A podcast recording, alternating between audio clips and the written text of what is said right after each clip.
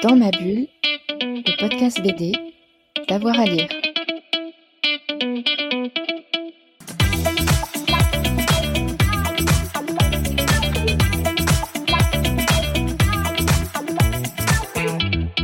C'est une folie, c'est une folie furieuse. Euh, alors tout le monde en parle, hein, on a envie de dire, c'est vraiment la sensation et c'est assez extraordinaire parce que c'est un film qui est complètement, alors pour le coup, on est dans l'iconoclasme pur et dur. On tombe déjà sur un auteur qu'on connaît assez mal, qui s'appelle Jouniba, qui est un, auteur sénégalais qui vit en France depuis des années.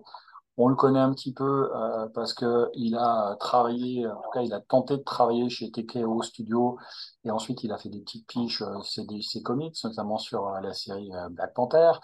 Et puis, on le connaît de plus en plus pour d'autres choses, des petits projets qui sont pas si petits que ça quand on regarde son travail. Et puis, on le connaît également pour être un auteur, un auteur pardon, qui a eu énormément de mal à être publié. Euh, Monkey Meat, c'est son huitième euh, album et c'est seulement le deuxième qui nous parvient en dehors des grandes marques de studio.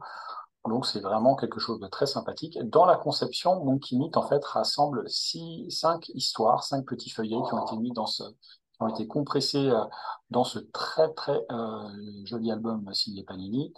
Alors le, les influences sont aussi très très nombreuses. On va parler un petit peu de l'histoire ensuite, mais les influences sont très très nombreuses, euh, soit sur le thème où certains osent la comparaison avec Charlie et la chocolaterie sur la, le process de fabrication euh, de la fameuse Monkey dont on parlera dans quelques instants. Et puis, euh, on pense aussi un petit peu à Rob Guillory, ou pour euh, ceux qui aiment aussi la musique, on pense un peu vraiment à Gorillaz avec l'univers de Jelly Lee où là on retrouve vraiment beaucoup beaucoup de promiscuité et c'est absolument dingue. Euh, ça correspond absolument à, rien de, ce qu'on pouvait connaître avant.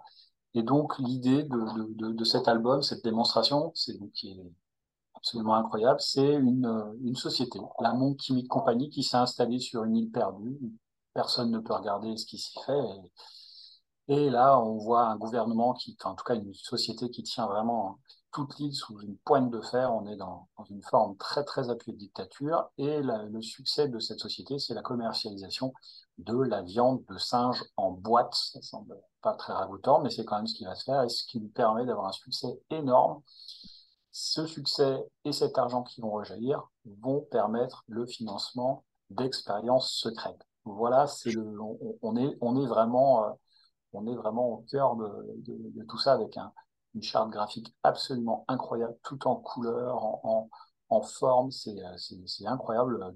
Chaque, paragraphe est complètement unique. Il y a une forme de continuité dans l'histoire, mais visuellement, on a l'impression à chaque fois de changer complètement d'univers. On retrouve un personnage euh, qui est un peu notre fil conducteur, qui s'appelle Thaddeus Log. Mm -hmm. C'est un personnage natif de l'île. On n'apprend pas beaucoup, beaucoup de choses sur lui. On sait qu'il qu c'est un natif. Il travaille dans l'île, euh, il travaille pour la compagnie et il est très, très bien noté par ses supérieurs. C'est un homme de confiance euh, qui connaît très bien l'île, qui va participer euh, au massacre de, toute la population, en tout cas de la population qui ne va pas accepter le pouvoir de la société.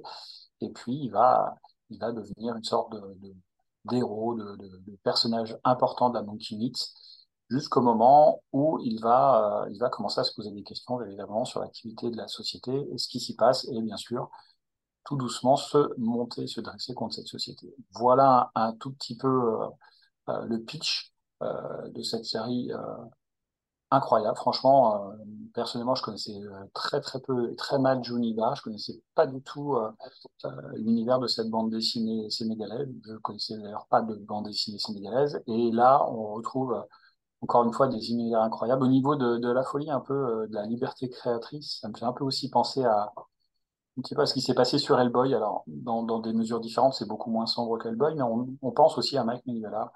Et euh, voilà, moi, c'est vraiment un énorme coup de cœur. Euh, je crois que j'ai pas pris une claque aussi importante depuis, euh, depuis une bonne année. Je conseille à tous euh, la lecture de ce magnifique Monkey Meat. Dans ma bulle, le podcast BD, d'avoir à lire.